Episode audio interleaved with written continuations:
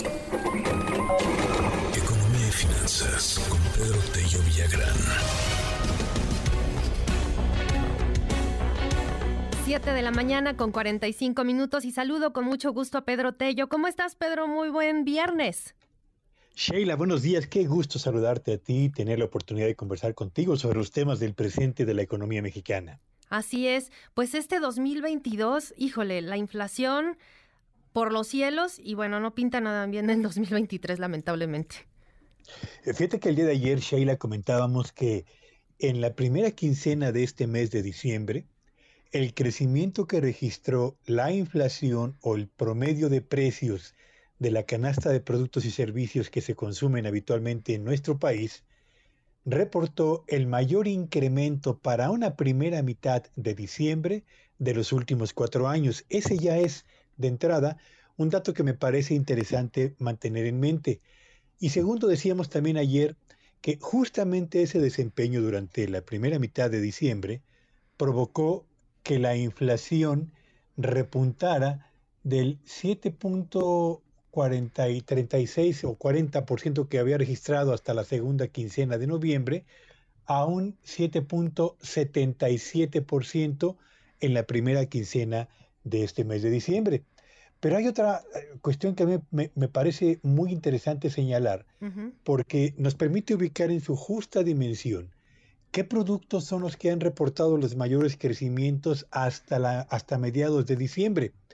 Voy a presentar una lista que espero no sea muy exhaustiva, porque eh, revela productos de consumo generalizado que están impactando al alza la inflación. Empiezo por el chile serrano. Entre la primera quincena de diciembre del 2022 y la primera quincena de diciembre del año 2021, en los últimos 12 meses, se ha incrementado su precio en 70%.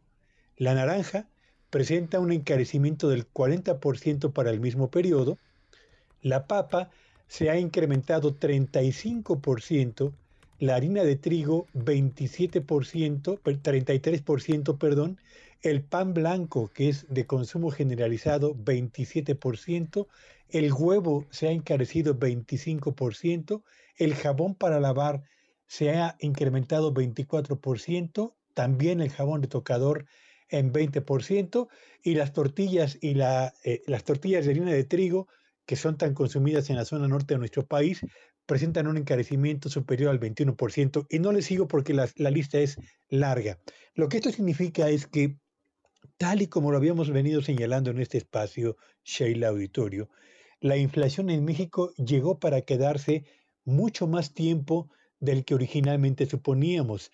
Banco de México ha reconocido ya que la inflación seguirá siendo elevada en el 2023 y que llegaremos solo a finales del 2024, cuando termine la presente administración, a los niveles de inflación que teníamos antes de del arribo de la pandemia, lo que a mí me llevó a analizar cuál ha sido el comportamiento o la comparación entre la inflación en México y el crecimiento de la actividad económica nacional.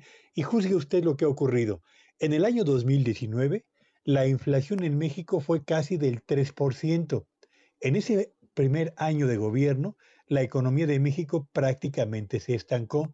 Primer año entonces con inflación superior al avance de la economía. 2020 cerramos con una inflación del 3% y un retroceso de la economía superior al 8%, segundo año con inflación superior al crecimiento de la economía.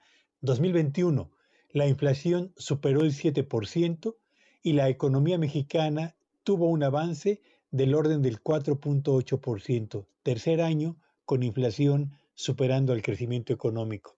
Y en este 2022 cerraremos con una inflación cercana al 8% y con un crecimiento de la economía que en el mejor de los casos rondará el 3%, una inflación que estará más del doble por arriba del crecimiento esperado de la economía nacional, cuarto año con inflación superando al avance de la economía.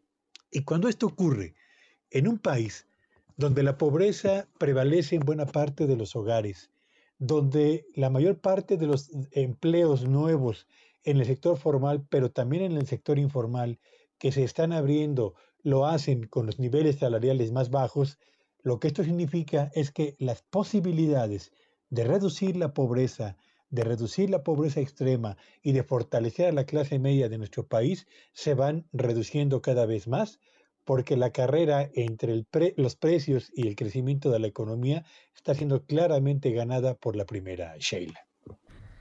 Sí, Pedro, pues bueno, un panorama complejo el de este 2023 que, que se avecina, difícil eh, la situación que hemos atravesado este 2022, también carísimo todos los, los ingredientes, los productos para preparar la, la cena navideña, ya, ya decías algunos de los que, que, se han encarecido más este año, muchos de ellos que se utilizan para, para esta cena, pero bueno, pues no, no por eso dejar de festejar y también de mandarte un abrazo, agradecerte por tu colaboración y pues te escuchamos hasta 2023, ¿cierto? Sí, así es, Sheila. Vamos a tomarnos unos días de descanso y bueno, aprovecho también esta oportunidad para desearte a ti, a todo el equipo de monitor que está ahí en cabina eh, apoyando la transmisión de este programa y a todos los reporteros y por supuesto a quienes nos escuchan y nos brindan su confianza a través de estas horas de información noticiosa, que esta Navidad y este Año Nuevo sean propicios para celebrar la vida en compañía lo mismo de familia que de amigos, y particularmente que estos días sean de paz, de salud y de alegría. Así que feliz Navidad y próspero año nuevo para todos, Sheila. Muchas gracias, Pedro. Un abrazo de vuelta y feliz Navidad. Buenos días a todos. Hasta luego. Buen día. MBS Noticias con Luis Cárdenas.